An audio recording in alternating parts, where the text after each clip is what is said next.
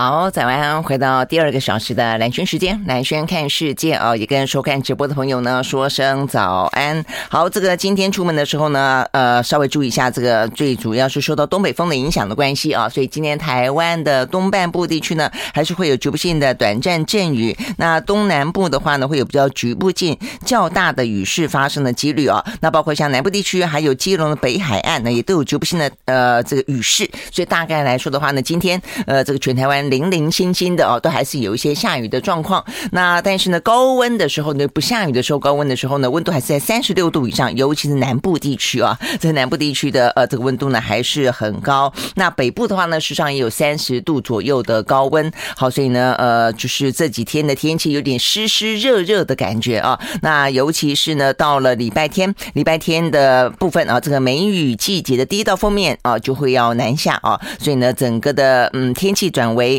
呃，阴凉啊，有雨的天气状况啊，所以这几天是热热湿湿的。那到了礼拜天会比较明显的啊，这个温度呢也会再下降一些。我们昨天讲过，大概就是下降个两度，下降了两度，就每两三天降个两度左右啊。所以到了礼拜天啊，一直到下个礼拜二，大概来说就会有点凉凉意啊，会有凉凉的感觉，但是也不至于到会冷啦哦。那 OK，所以呢，但是有心理准备啊，就是说。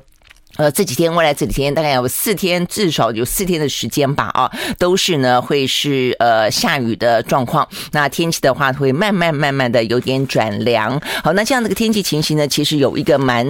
呃值得注意的地方，就连续好几天了啊，这个热热湿湿的状况呢，让晚上啊这个台湾呢才到四月份啊晚上啊这个用电的状况已经逼上了这个橙色灯号啊，所以呢黄色是呃等于是供电吃紧。那橙色的话呢，就已经叫做宫殿警戒了哦。好，所以呢，连续的有两天，一个是前天啊，这个前天的晚上。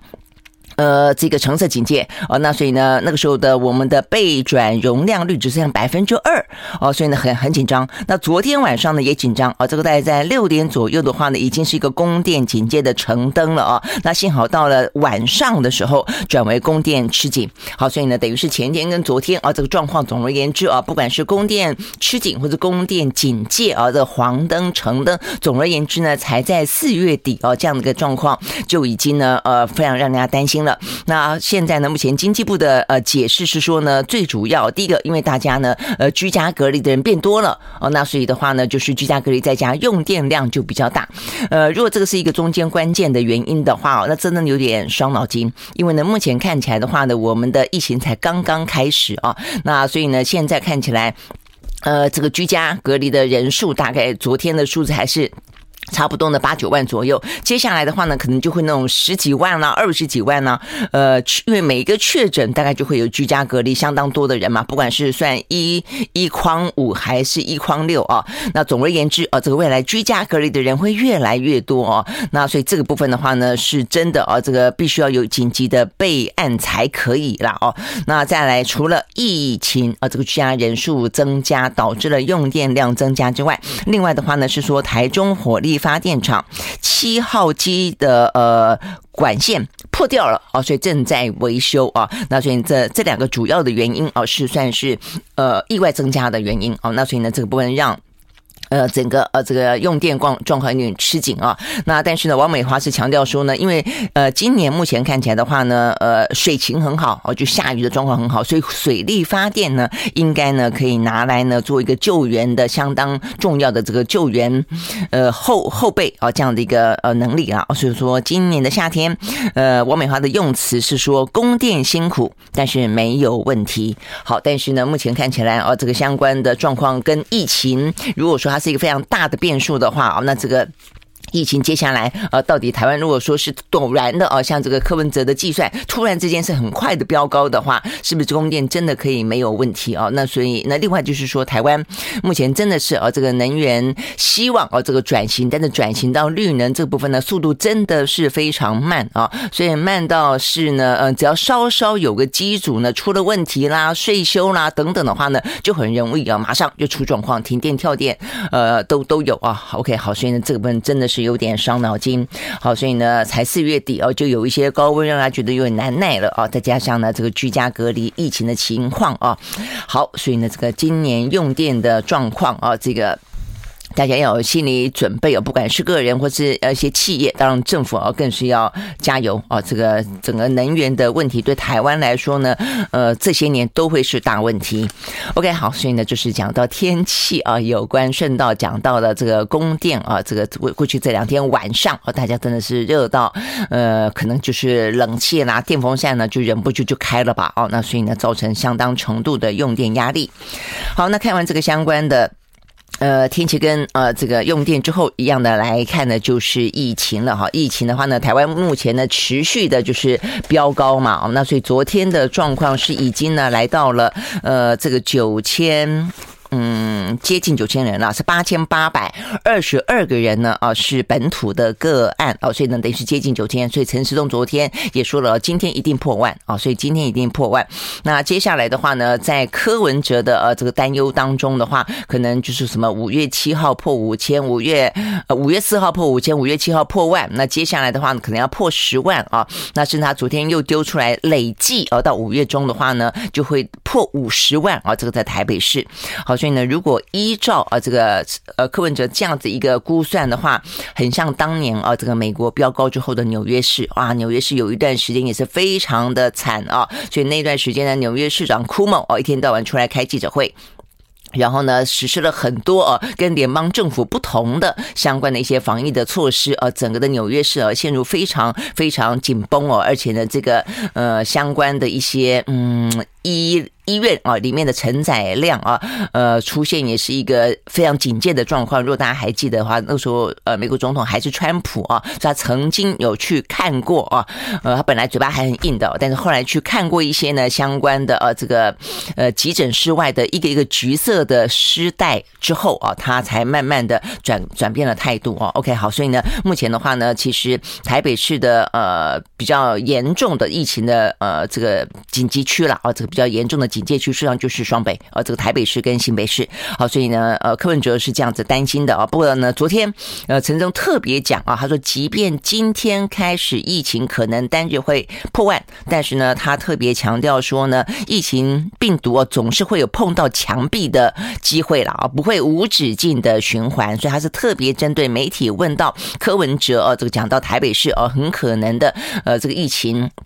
这个几何级数扩张的这样的一个状况啊，呃，他怎么看？那他呃，陈时中的说法是说不会无止境的循环，他认为啊，这个对疫情高峰的推估啊，他还是觉得呢，单日百呃平均是四点五啊，这个染疫，但是这是大概他他认为的，但高估的话呢，则是单日确实他也说可能会到十万啊，所以呢，目前的话，指挥中心有超过单日十万例的备援计划哦，大家是在备援计划，呃，意思就是说这应该不会呃。呃，造成了而不会达到。那呃，在不会达到之前的话呢，他认为大概是每平均每一天四点五万。那为什么他觉得不会达到呢？他说台湾有三个原因，呃，不会到疫情太惨啊。那原因之一是因为台湾的人口数少哦，所以呢，人口再怎么标，呃，这个就比例来看也不会高标那么高了哦。所以他觉得呢，估算起来的话呢，最高单日啊，他认为呢三十万人差不多。不过他话也是这个有点反来覆去的啊。刚才有讲到说呢，推估。高高估的话呢是十万啊，那这个就算是已经高了，有备援备援计划。但是呢，用人口去去推估的话呢，讲到了呃，南韩最高当日啊是多少，然后呢，呃，这个香港是多少，所以推估台湾他又说是三十万人染疫啊。那所以 OK 好，所以呢，这个是陈时中昨昨天的说法了啊。那但是他总而言之，他讲的是我们人口数。没那么多哦，所以呢，应该不至于啊，会到那么的严重。第二个，他说，我们的民众都有戴口罩啊，所以呢，我们的整个疫情那么好，其实我们说过非常多次啊，这个台湾人民真的是呃，中间非常啊，这个大的啊，这个工工程啊，最大工程就是台湾的人民呃，遵守戴口罩、勤洗手等等的防疫措施啊，这个在全世界是最的做的最好的啊，所以他说可以隔绝相当一部分呢快速的传播。再一个就是疫苗啊，他说呢，台湾的疫苗呢施打的状状况，即便我们现在还是担心啊，这高风险的族群、年长者的呃第三季、第四季，那还包括了这个呃，就是小孩子啊，这个年轻人等等，呃，但是呃，相较于其他国家，我们的疫苗施打率跟保护力啊，这个陈时中说已经比起呢疫情初期呢来的好很多了啊，所以呢，因为这三个原因，人口数少。然后呢，我们的呃民众防疫做得好，再来的话呢，就是呃疫苗施打状况呢还算是不错哦，所以还认为呢台湾的疫情不会这么惨。好，但是呢不会这么惨呢，现在看起来也是呃速度飙的还算是快了，所以他特别的强调，我们昨天也说了，就是说嗯，目前看起来这个速度哦是真的有点快，连。指挥中心这样承认嘛？哦，那所以他嘴巴说还是要轻症管控哦，但是管控得了吗？哦，所以呢，昨天也有媒体啊，这个提出这个质疑，但是陈时特别强调说呢，指挥中心绝对不是弃守哦，意思说这段时间啊，目前开始改成三加四啦，而且呢，这个快筛剂根本供应不上啦，呃，然后现在嗯，这个。十连制啊，不是要取消了吗？等等啊，所以呢，大家就觉得说，那你该你是放手了吗？就放飞了吗？啊，心里还说不躺平，那现在是不是就弃守了呢？啊，但是呢，陈总昨天特别强调，不是弃守，是自主防疫啊。那他先前也讲叫大家，呃，这个自主，这个叫什么？反正就是叫大家自立自强就是了啊。他一说自主防疫啊，大家可以一起度过难关的。好，那所以呢，在这样的一个整体的啊这个描述底下的话呢，目前总而言之政府是慢慢确实走向一个比较是哦，要打算跟病毒共存哦，所以呢，昨天几个重要的措施哦，大家呃应该都会知道了，就是呢，第一个很重要，快筛啊剂买不到，所以呢，昨天快筛十联制啊实名制正式公布，今天上路好，所以从今天开始，每一个人呢拿着你的健保卡，呃，就可以呢去买五 G 的快筛剂啊，五百块。所以一剂呢是一百块哦，那一盒的话呢就是五剂，好，但是一人只能够买一盒。然后本来是说呢可以代购的哦，所以我身边的朋友就有在说啊，那这样的话是不是呃忙着上班的人啊，干嘛的，怕一下子就抢光光了？因为呢，目前分配到了全台湾的药局，健保特约药局大概有四千九百多家，然后呢，比较偏远地区的话呢是透过卫生所，大概有五五十多家，所以接近就是五百多个据点了哦。好，那五呃五千多个据点。那这个部分的话呢，说只提供每一个七十八份。I like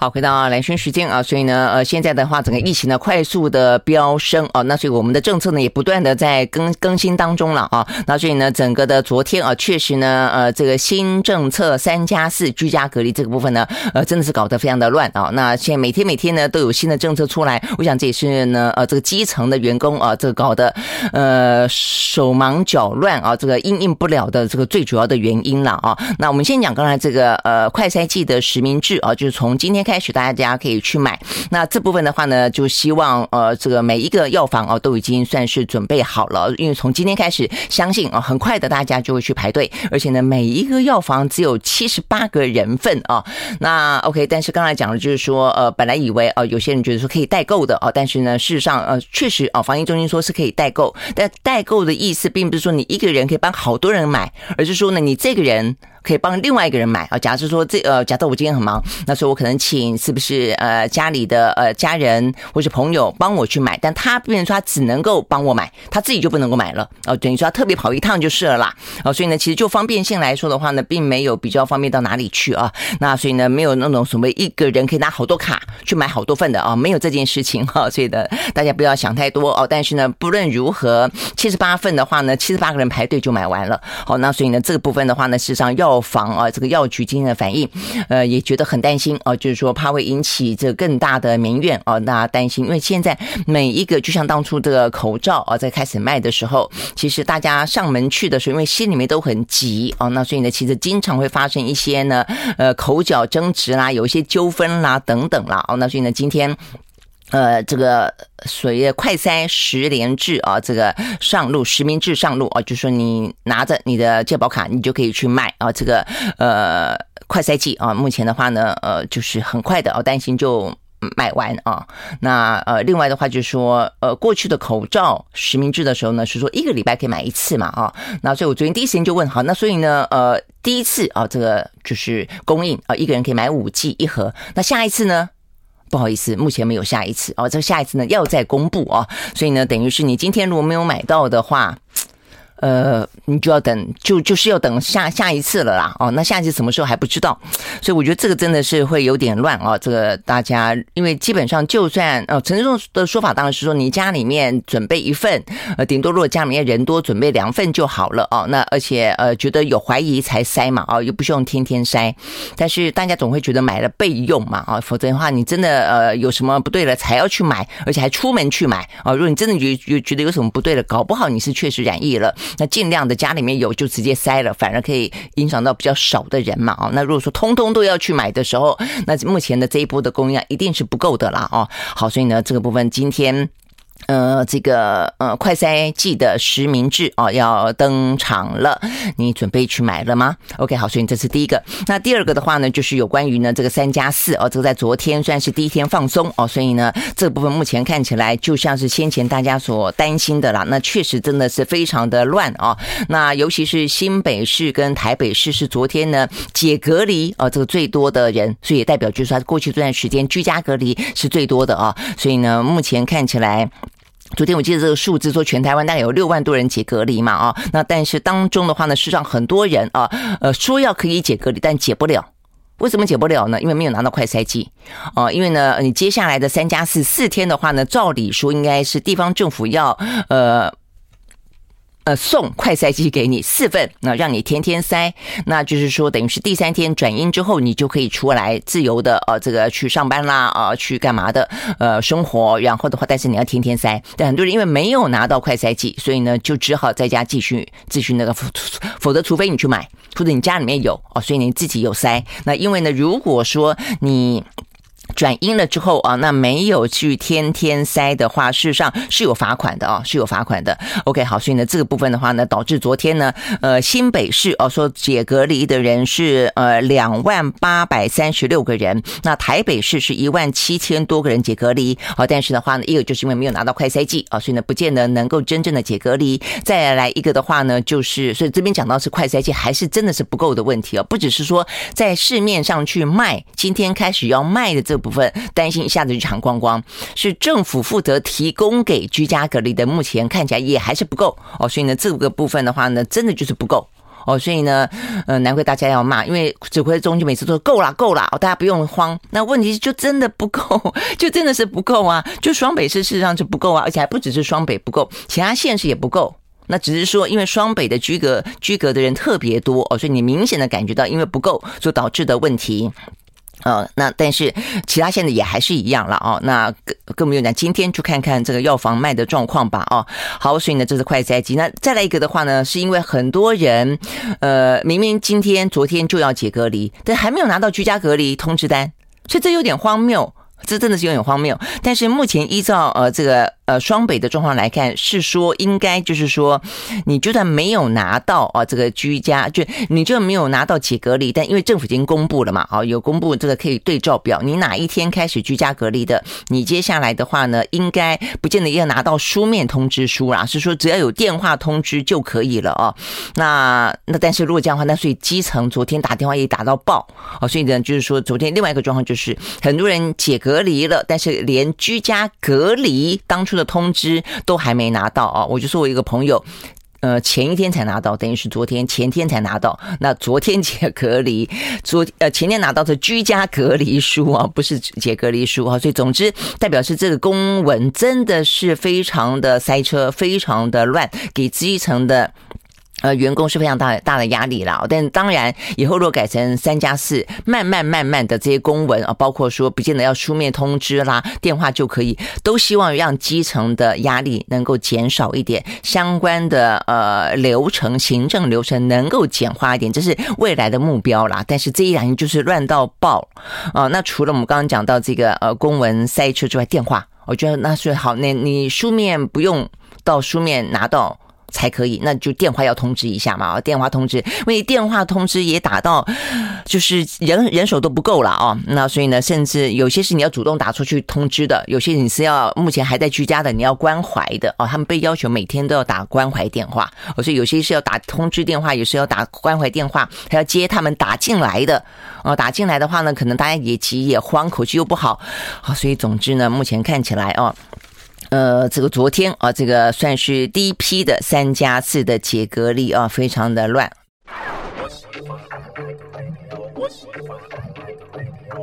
好，回到兰萱时间啊，那所以呢，在今天啊，这个陈时中预估当中，今天可能我们的疫情呢要破万啊，那所以呢，有一些措施啊，这个短期之间当然会很乱。那希望的话，当然就是呃，改了三加四之后，未来的话呢，呃，对居家隔离的，对整个的呃家庭的负担，对于整个的职场当中，因为居家隔离的人越来越多，导致担心的公司也好，这个社会的运转也好啊，必要性的呢功能都丧失，所以呢，三加四，我觉得还是一个应该要走的方向啊。那只是说。呢，呃，过程当中难免就会有阵痛啦，哦，那只是说，呃，包括说政府的一些指引，我觉得应该再清晰一点，而且呢，不要说今天说明天就实施，嗯，这个这样子真的是基层是很难应应的啦，一定是会来不及，一定是会人仰马翻的哦。我觉得要体恤一下哦，这些基层的第一线的工作者哦，还有呢，每天面对这些呃担忧哦，这些的呃每一个每一个人啦啊，否则这个方向，我觉得当然还是必须要去走过去的哦。好，那所以呢，希望大家也。就是呃稍安勿躁啊，那至少呢，今天陈志忠是说，呃，这个接近五千个点嘛，备妥的快筛剂是说有这个一千万剂啊，所以呢，也不要过度的去购买。那真的如果没买到的话，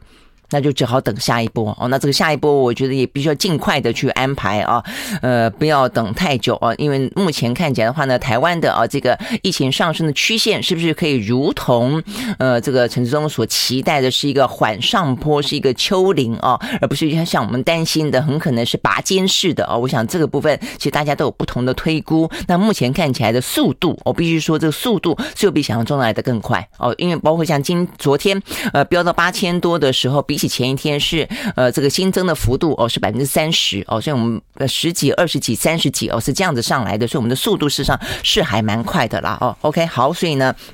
呃，这个是新制啊，一个新制就是今天可以可以买快筛剂了，再来一个就是三加四，慢慢慢慢的呢，呃，就是希望未来这段时间大家就可以呃慢慢慢习惯啊这个状况，也维持啊整个社会运转的正常，呃，让这个医疗体系啊得以啊这个舒缓一点。那另外的话就就是呃这个真正的十连制，就是去呃公共场所啦哔哔哔要去扫啊，就是去便利商店扫这个啊这个，因为现在已经不疫调了，那所以不疫调的话呢，扫这个最主要的目的是疫调。掉哦，那所以呢，不易掉了也就不少了，免得增添麻烦。那也会民众担心说啊，那如果这样子的话，那那会不会哦有些担忧啦？因为。其实后期在扫，你不觉得大家就是扫安心的吗？啊，扫习惯的。呃，事实上真正呃有多少的帮助？坦白讲，我觉得还是回过头来自己哦，得要去该包括戴口罩啦、勤洗手啦，这个社交距离自己去拉开哦。我想这个部分是呃可能最关键的啦哦。那至于呢，柯文哲担心台北市哦到了五月中会五十万人累积染疫啊，大家所以那个时候如果真的到来的话，他说不排除要软封城啊搞得大家呢也是非常的。紧张啊，觉得他这个讲话有没有有点太太语不惊人死不休了啊？但是呢，呃，这个。呃，柯文哲觉得他比陈忠来的更专业哦，在这方面，呃，他必须要做好一个更，就是必须要有的一个准备啊，最糟的啊，等于是最最坏的啊，这个打算最好的准备啊。那 OK，他所以他就说，嗯，什么叫做软封城啊？就是类似去年的三级警戒啦啊。那所以这个三级警戒，呃，最主要就是让整个的呃医疗体系能够 hold 住哦。那否则的话呢，呃，他说一万啊，如果单日新增一万。呃，台北市哦，他说他他认为台北市可以挺得住，撑得过去。但如果单日新的五万，他觉得呢，台北市可能就撑不过去了。OK，好，所以呢，这些是有关于今天哦，这个台湾哦，这个相关的疫情的最新的状况。那 OK，那最对岸的中国大陆哦，目前看起来的话呢，在昨天。呃，状况似乎呢，上海又有点缓一点了啊，就是说整个呃大陆是一万四千多人呢单日新增，那上海的话呢是一万三千多哦，那但是死亡的人数有四十八。讲到死亡啊，这个昨天台湾有两例死亡啊，这两例死亡有点怪，呃，都是在四月初的时候染疫，然后呢通报是四月二十号左右死亡，那为什么这这两今天才才通报啊？哦，这个这个是时间上面啊，这个。累积的问题，在昨天呢有十六个啊，这个中重症哦，这个数字不算少。那当中的话呢，有十四个是属于中症的啊。那比较值得注意的是呢，中症当中啊，有那种打过三剂的一样啊，这个中中重症，那也有呢没有打的啊，十几岁的一个嗯，算是国中生吧啊，那他没有打疫苗。但是他也染疫哦，那他这个染疫最主要的原因是因为他都这两个都是都有慢性病，所以意思就是说呢，如果说你是属于高风险族群，可能是没有打疫苗的，或者说你打了疫苗，即便打了三剂的，但是如果你有慢性病的，坦白讲，呃，这个中重症的几率哦，坦白讲都还是有的哦。所以如果说老人家打第三剂、打四第四剂，你就可以完全安心吗？贺锦丽，美国副总统贺锦丽，他打了第四剂。四月初才打第四剂，诶，一样染疫啊。那只是染疫，他是人看起来很好啦啊，这个没有什么呃重症的问题哦。但我们昨天讲到的中重症当中，有打了三剂的一样啊，这个是中重症的哦。所以我觉得这个部分因人而而异的，呃，状况非常的。高非常的显著哦，所以你永远不晓得自己是幸运的那一个还是倒霉的那一个，所以呢，自己啊这个提高自己的免疫力啊，还是我觉得蛮重要的。OK，所以我们刚刚讲到是上海，这个上海单日新增了四十八个死亡，好，所以这个部分的话也还是啊，这个他们专专家说上海正处于关键期哦，就是有放缓的呃。样态哦，那它这个阳性的检出率也在下降当中，但是呃，就是关键啊，继续如果这一段时间可以这样子继续的下去的话，应该哦可以走出他们啊认为的这个危机，达到他们所希望达到的目标。好，但是呢，在这个上海的封控哦的同时，义乌这个地方啊是所谓的世界大操场，很多的呃大超市，很多的一些呃小东西啊啊，很多批发商都到这边去批货，义乌啊染疫了，那呃染疫上也就。有三例啦哦，但是已经下令全市所有村通通都要封闭式管理。好，所以呢，这一下子呢，全世界哦都很担心，就有世界超市之称的浙江义乌哦，会让全球的供应链再添隐忧。好，那另外的话呢是北京，北京的话呢，在昨天呢继续的新增四十六个人呢单日新增染疫。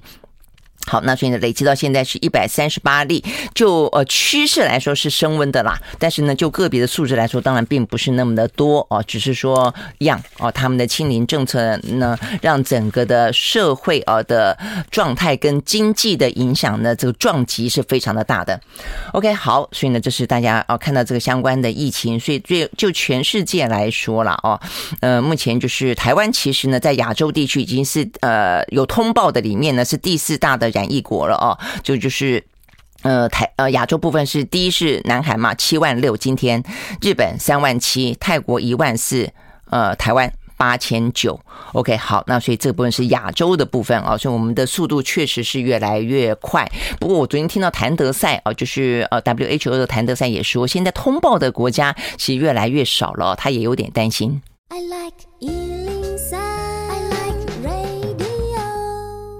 好，回到蓝轩时间啊，所以我们刚刚讲到的是这个全球啊，目前看来这个数字当然就是呃跟病毒共存，然后的话呢，数字似乎就曲线来说的话有趋缓啊，但是呃这个就谭德赛昨天的说法是说呢，实际上因为有些国家也就是因为跟病毒共存嘛，所以也懒得去疫调了，那不疫调了以后呢，这个数字也未必啊很认真的通报了，那所以 OK，所以我们看到的每天的数字啊，当然你可以说整个来说就算不通报，呃也并不是飙高的不通报，而是说就说。呃，有危机的不通报，应该这样讲，或许还飙高哦，但他即使呃至少不存在有这个疫情的危机哦，所以让他们因此不通报。那 OK，所以呢，这个是从好的方向去看。但谈的在担心的是什么呢？他担心说不通报之后，呃，其实就是说呢，目前到底 Omicron 是怎么发展的，大家就真的是完全不知道了。那而且不通报的状况底下，可能就没有警觉了。那会不会呢？它的变异株正在不断的扩散当中？那事实上也是哦。那那大家现在对于变异株好像。也慢慢慢慢的没那么警觉了啊！这过去的话呢，对于这个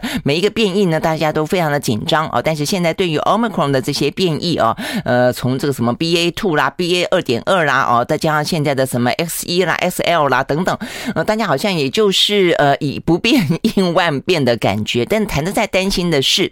呃，这个部分的话，它的变异状况大家无法掌握。那如果变异出来突然间出现一个大的突变，会不会再出现一些呢？目前的疫苗难以去。去因应的部分啊，因为现在的疫苗，坦白说，对于 Omicron 已经没有防护力了。现在我们打疫苗的目的都是防止中重症哦，就是说对于呢减轻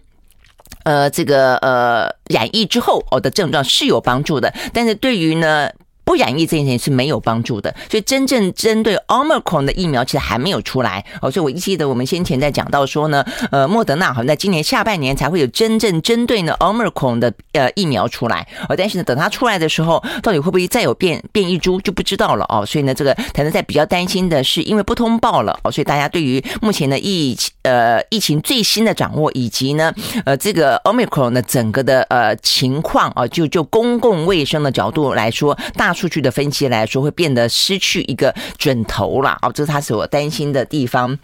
好，但但是呃，我想这也就是全球目前的这个状况，他在他就呼吁啊，呼吁大家还是尽可能的各个国家呢，还是呃得要呢呃去通报掌握啊目前的这个疫情最新的样貌。好，所以呢，这个疫情最新的样貌是什么呢？目前呢，全球哦差不多呃六十万人，跟昨天五十九万人差不多哦。那这个。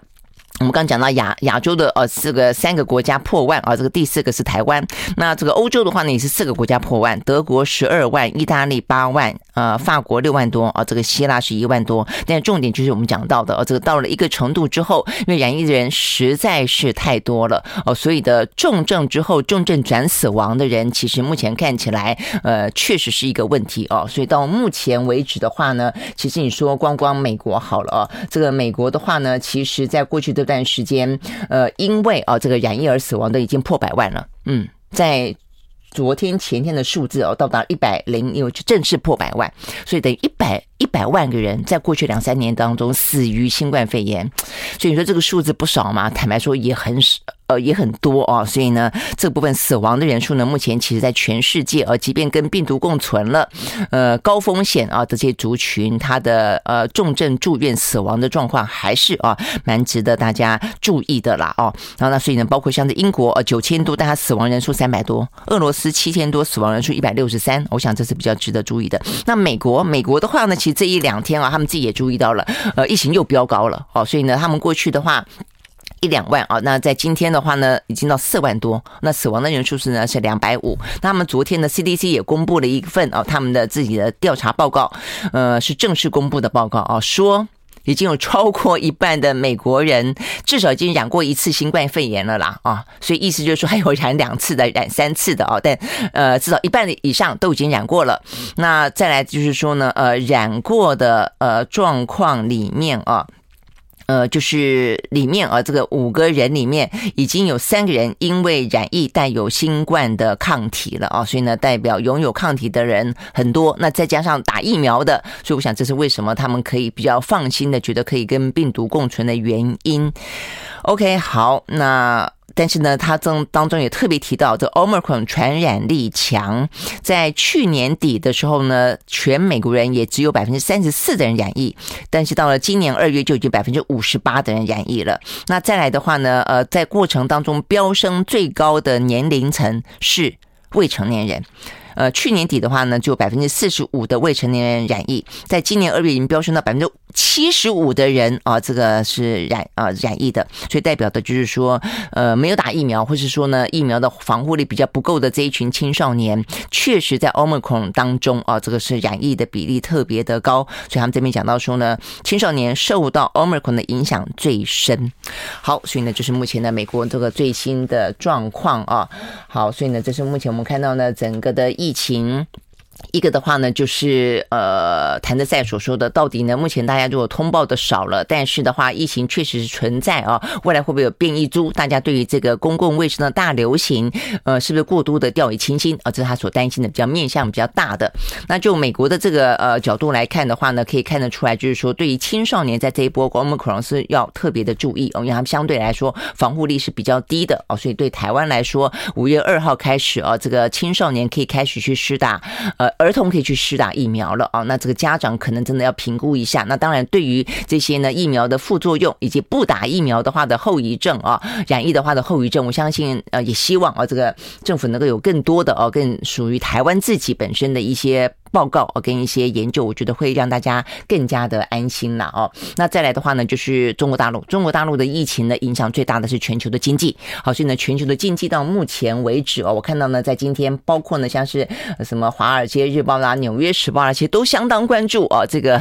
中国的疫情啊。但是他这关注的疫情，都是他们到底针对疫情做了什么事情啊？就是担心对于全球呃造成相当大的影响啊。那所以今天。《纽约时时报》还特别报道说呢，这个北京，呃，因为有上海的教训哦，所以进行非常啊，这个等于是呃提前做哦，即便才不过二三十例啊，这个一百多例哦，这个累计这几天而已，就已经决定进行全市的核酸大普筛啊，这个希望能够避免呢上海市的封城。好，那呃，对于呃目前等整个呃他们的。上海啊，这些部分的放慢经济的放慢，但是却又得呃收到一个呢呃非常高挑战的呃这个指令，那就是呢《华尔街日报》报道，习近平要求中国大陆今年的 GDP 增速一定要超过美国。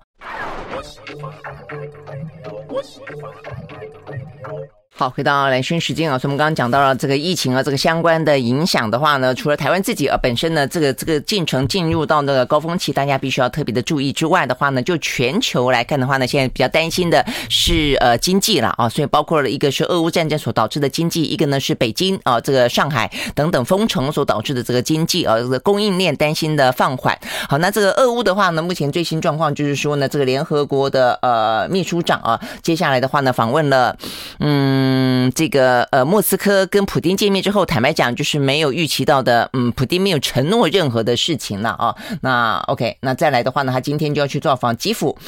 呃，OK，好，所以呢，接下来就要呃碰，就是要跟泽伦斯基见面了啊。那在这个之前，乌克兰的国防部长特别说，他说呢，俄罗斯集结军队啊，要在乌东发呃发动大规模的攻势啊。这部分的话呢，事实上目前看起来是蓄势待发的啊。所以看起来呃，即便。嗯，这个古雷特斯要到了啊，但是俄乌之间的情势并没有因为这样的关系，呃，可能舒缓啊，顶多可能就拉出所谓的人道走廊吧。好，所以呢，呃，而且俄罗斯已经对于波兰啊，跟这个，嗯，另外的话是保加利亚已经决定断气了啊。那所以这个对于能源价格来讲，成本啊又往上飙了啊。所以呢，目前看起来对台湾，昨天呢，国发会公布了三月份的景气灯号，我们的景气灯号的话呢，从热络的。黄红灯掉到了代表稳定的绿灯哦，所以呢，目前等于就是景气灯号是往下走的啦哦，所以呢，目前虽然还算是稳定哦，但是呢，呃，景气扩张力道很明显的趋缓啊，是十六个月来等于是接近一年半来的呃最低了。OK，好，所以呢，这是台湾目前景气啊这个相关的状况，那受到的影响其实都是我们刚刚讲到的这些原因啊，不管是成本啊，能源成本叠高，呃，这个运输成本叠高，或者是供应链中断等等等。好，所以呢，这个相关的状况的话呢，我们就来看看欧美股市。欧美股市的话呢，在昨天是涨跌互见的。我们先从美国开始看起。而在美国呢，道琼上涨六十一点七五点，收在三万三千三百零一点九三点，涨幅是百分之零点一九。纳斯达克指数小跌，跌了零点零一点。那呃，S&P 五百呢上涨百分之零点二一。再来的话呢，费城半导体跌了百分之零点四九。好，这是涨跌互见的美国股市。那欧洲三大指数呢，昨天啊，这个还不错，是上上扬的啊。这个德国涨了百分之零点二七，英国涨了百分之零点五三。法国涨了百分之零点四八，那油价的话呢，先前啊也就是紧张啊，那因为这个北京封城的关系啊，那现在看起来呃也稍好，但是呢，昨天呃出现了这个所谓的断气的话题，但是呢呃，因为波兰本来就已经打算在今年底之前要想办法啊，这个就是嗯减少对于俄罗斯的天然气百分之八十的依赖，所以代表他现在已已经预先做准备了啦啊，所以呢，昨天呢，俄罗斯的宣布对他来说，他他们说并不会有太大的影响，本来就在准备中。好，那保加利亚的话呢，呃，受到比较大的影响，他们大概有百分之九十的这个天然气呢是来自于呃这个俄罗斯，但他们现在打算呢转而向亚塞拜然呢来紧急的呢呃来进行购买。哦，波兰另外还有个优势，就是它用烧煤，但烧煤是优势吗？呃，烧煤的话呢，这个排碳量实在是也是另外一个呃。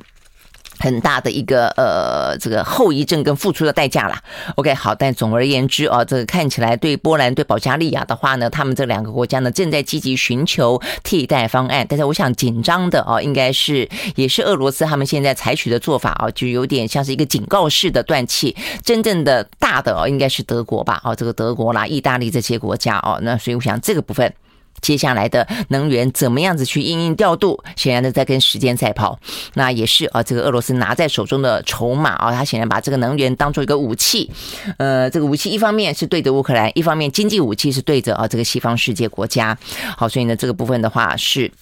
那持续性的哈会有这样的个压力啊，但是我们刚刚讲到了这些部分，因为啊呃也有各自的一些替代方案，所以昨天油价的波动啊来的比较小幅一点，在纽约部分的话呢是上涨百分之零点三，收在每一桶一百零二。点零二块钱美金，伦敦布兰特原油也是涨了百分之零点三，收在每一桶一百零五点三二块钱美金。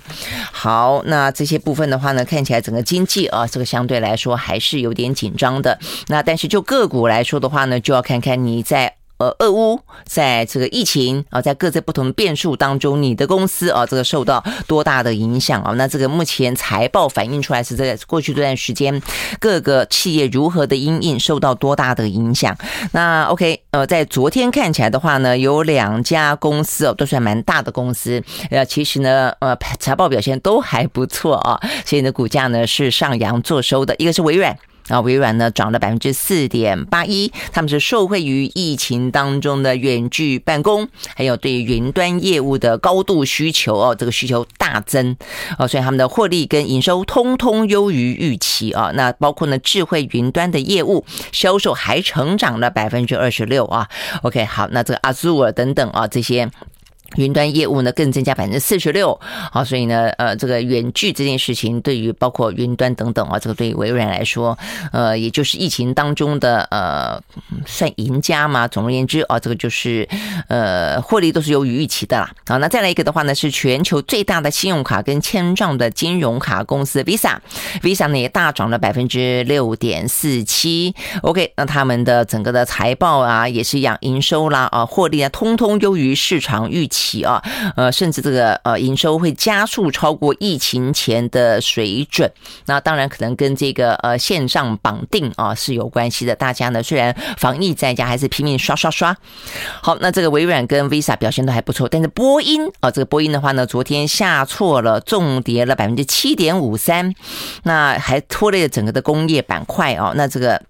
波音很明显的，我想也是这一波疫情，大家都不飞了嘛，啊，等等，不管是商务啦、观光，那虽然预期下半年可能会好一点啊，但是就先前的财报，目前看起来啊，即便调整过后，亏损跟营收都还是。低于呢分析师的预期，那商用跟国防飞机的生产成本太大啊，也是呢让波音的获利实际上有获利啊，但是受到侵蚀啊，所以一个是因为疫情，一个是因为成本上升，成本上升就跟呃能源啦啊锻炼都有关，所以讲到波音呢，讲到它的亏损啊，所以呢回过头来看台湾，你就会知道台湾今天这个新闻的意义在哪里了啊，呃，这联合报把它放在头版头条，美国强销我们波音七八七，要卖我们。那，二十四架哦，而且呢，这就是在四月初，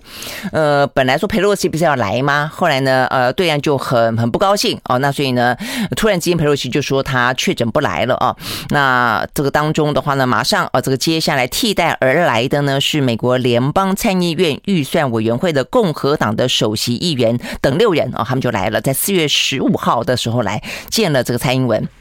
结果呢，那个时候大家关注到比较是一个政治上的意义哦，跟两岸当中对这个事情的解读哦，这个代代表是美国体台湾哦，大概是这个意思。但是没想到来这边呢，很大一部分在兜售这个七八七。OK，好，那这个呃部分他还特别讲到说，呃七八七说这个是蓝卡呀。卡罗来纳州哦所制造的，那另外一位呢，呃跟着来的还特别想要说，哦，引擎是俄亥俄州的，所以他们这等于这两个参议员就是在替他选民争取福利啦，哦，所以还特别要去讲到说，哎，这是我争取的哦，这是我们这个州的哦，呃哦，但是很特别的是，呃，在这个报道当中特别提到说，这一个。交谈哦，事实上在英文稿中都是有的哦。所以呢，这位格里看回到美国去之后，还公开的提醒台湾不要忘记要买哦，要买这个钱花多少钱呢？呃，高达两千三百五十三亿台币，呃，那么高的采购案，在我们的新闻稿中文的没有写，没有写。